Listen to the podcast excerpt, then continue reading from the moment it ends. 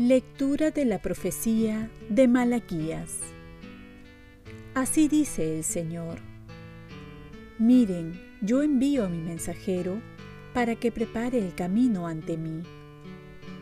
De repente entrará en el santuario el Señor a quien ustedes buscan, el mensajero de la alianza que ustedes desean. Ya llega, dice el Señor del universo. ¿quién podrá resistir el día de su venida? ¿Quién quedará en pie cuando aparezca? Será un fuego de fundidor, una lejía de lavandero.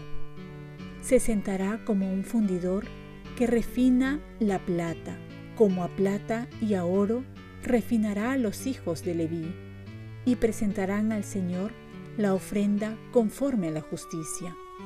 Entonces agradará al Señor la ofrenda de Judá y de Jerusalén, como en los días pasados, como en los años antiguos. Les enviaré al profeta Elías antes de que llegue el día del Señor, grande y terrible. Convertirá el corazón de los padres hacia los hijos y el corazón de los hijos hacia los padres, para que no tenga que venir yo a destruir la tierra con el exterminio total. Palabra de Dios. Salmo responsorial. Levántense, alcen la cabeza, se acerca su liberación. Señor, enséñame tus caminos, instruyeme en tus sendas, haz que camine con lealtad, enséñame, porque tú eres mi Dios y Salvador. Levántense, alcen la cabeza, se acerca su liberación. El Señor es bueno y es recto, y enseña el camino a los pecadores. Hace caminar a los humildes con rectitud, enseña su camino a los humildes. Levántense, alcen la cabeza, se acerca su liberación. Las sendas del Señor son misericordia y lealtad para los que guardan su alianza y sus mandatos. El Señor se confía con sus fieles y les da a conocer su alianza. Levántense, alcen la cabeza, se acerca su liberación. Lectura del Santo Evangelio según San Lucas. A Isabel se le cumplió el tiempo del parto y dio a luz un hijo. Se enteraron sus vecinos y parientes de que el Señor le había hecho una gran misericordia y la felicitaban. A los ocho días fueron a circuncidar al niño y lo llamaban Zacarías como su padre. La madre intervino diciendo, No, se va a llamar Juan. Le replicaron, Ninguno de tus parientes se llama así. Entonces preguntaban por señas al padre cómo quería que se llamase. Él pidió una tablilla y escribió, Juan es su nombre. Todos se quedaron extrañados. Inmediatamente recuperó el habla y empezó a bendecir a Dios. Los vecinos quedaron sobrecogidos y corrió la noticia por toda la montaña de Judea. Y todos los que la oían la grababan en su corazón diciéndose, ¿qué llegará a hacer este niño? Porque la mano del Señor estaba con él. Palabra del Señor paz y bien.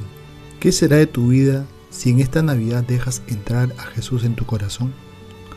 Isabel da a luz a su hijo Juan, y todos ven en ello la mano misericordiosa de Dios que ha hecho un milagro en su vida, dándole un hijo, y qué hijo, sino al mismo San Juan Bautista, el mismo que Jesús va a decir cosas grandes de él, porque va a ser un gran profeta, y es grande porque va a anunciar la venida del más grande de todos los tiempos, al mismo Señor Jesús.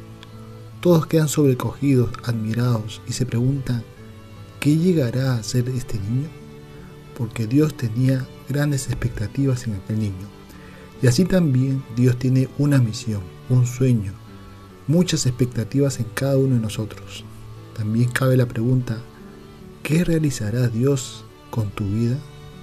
Pues ahora viene Jesús, viene a abrir nuestro corazón para dejarlo vivir en él, dejarlo actuar y también dejarnos armar por un niño a quien nadie le puede temer sino abrir el corazón.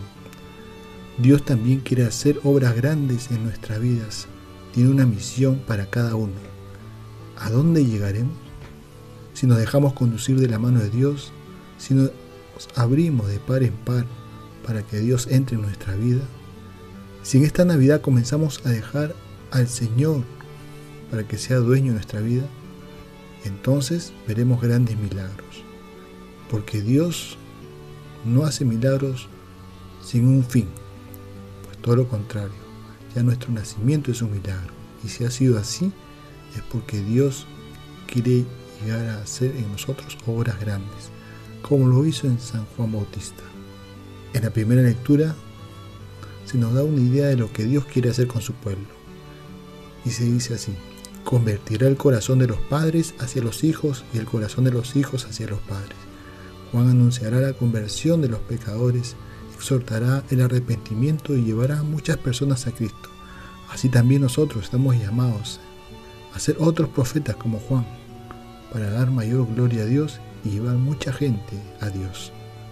Oremos, Virgen María, ayúdame a dejar actuar a Dios en mi vida, para que las obras que realice Dios a través mío sea para su gloria. Ofrezcamos nuestro día. Dios Padre nuestro, yo te ofrezco toda mi jornada en unión con el corazón de tu Hijo Jesucristo, que sigue ofreciéndose a ti en la Eucaristía para la salvación del mundo. Que el Espíritu Santo sea mi guía y mi fuerza en este día para ser testigo de tu amor. Con María, la Madre del Señor y de la Iglesia, te pido por las intenciones del Papa. Con San José Obrero te encomiendo mi trabajo y mis actividades de hoy, para que se haga en mí tu voluntad. Y la bendición de Dios Todopoderoso, Padre, Hijo y Espíritu Santo, descienda sobre ti y cuenta con mis oraciones que yo cuento con las tuyas.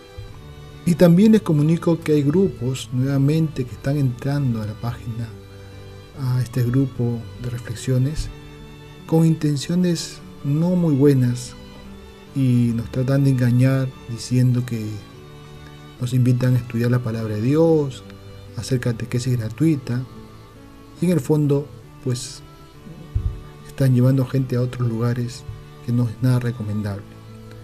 Así que les aconsejo que los bloqueen, que los ignoren y que también avisen para poder bloquearlos. Gracias y que Dios los bendiga.